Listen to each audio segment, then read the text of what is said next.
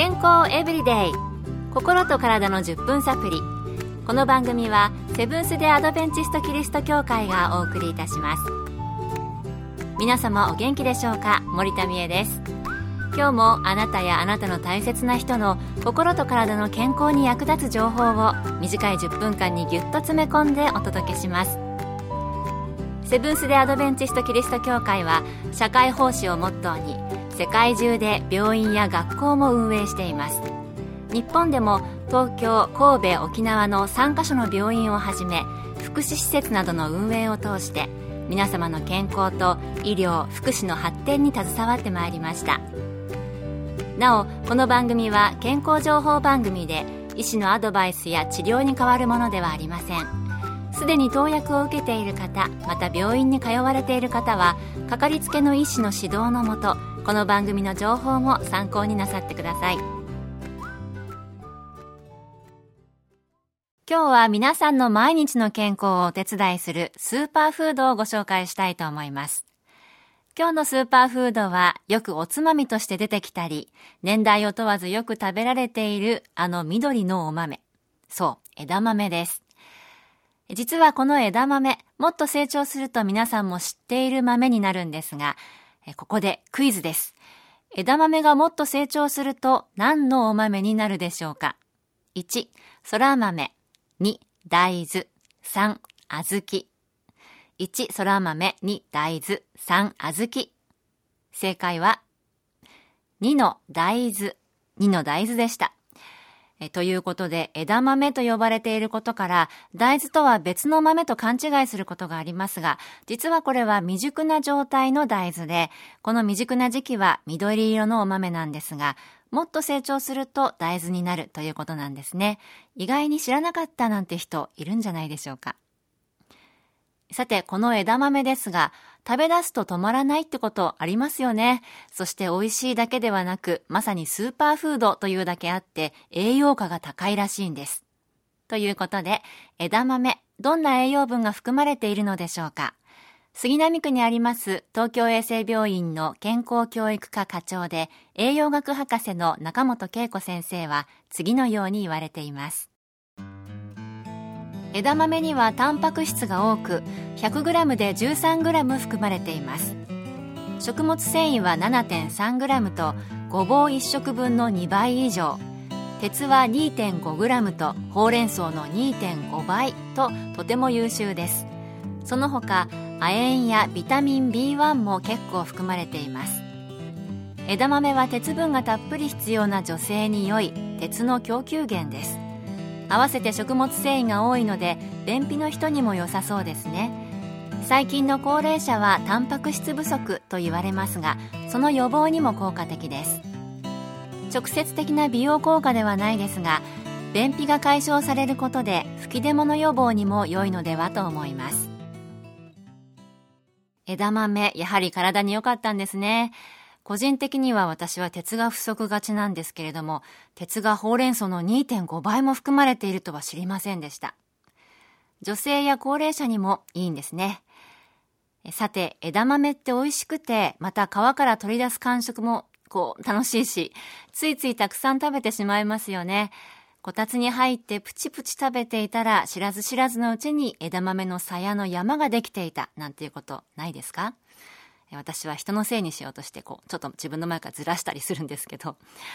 このスーパーフードの枝豆ですが食べる時の注意点などもあるようです。番組の後半でお送りしたいと思います。健康エブリデイ。心と体の10分サプリ。この番組はセブンス・デ・アドベンチスト・キリスト教会がお送りしています。今日はスーパーフードの一つ枝豆についてお送りしています。さらに成熟すると大豆になるこのスーパーフードの枝豆ですが体に良いことは分かったのですが食べる時の注意点があるようです。栄養学博士で東京衛生病院健康教育科課長の中本先生はこのように言っています。まず痛風の原因になるプリン体が結構多く 100g で 50mg 近く含まれます。食事療法では1日にプリン体は 400mg 以下を推奨しているので無視できない数値です。次に食物繊維が多いので食べ過ぎるとお腹がガスっぽくなるなど不快感を感じることがあるかもしれません。そしてエネルギーは 100g で 159kcal ありますので知らないうちにエネルギーを取りすぎて体重が増えているなどということが起こるかもしれません。注意しましょう。何でもそうですが健康にいいからあるいは美味しいからといって食べ過ぎには注意が必要なようです。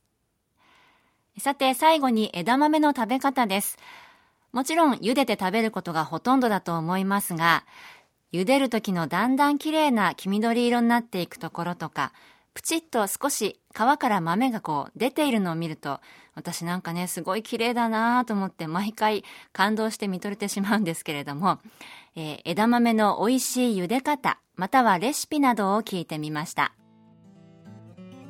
以前は枝豆が出回る頃になると買ってきて茹でたこともありましたが最近はもっぱら冷凍枝豆を使うことが多くなってきていますね。茹で方はいろいろ言われていますが基本的に 200g ほどの枝豆に 10g の塩をもみ込み1リットルに対して 30g の塩を入れたお湯で4分ほど茹でるといった感じです。おすすめの食べ方ですがちらし寿司のような酢飯や混ぜご飯に入れたり豆腐の上にかけるそぼろあんに混ぜたりその他豆乳スープやポテトサラダなどに入れたり色も綺麗で味も強くないのでいろいろなお料理に使えると思います。私も大好きなこの枝豆。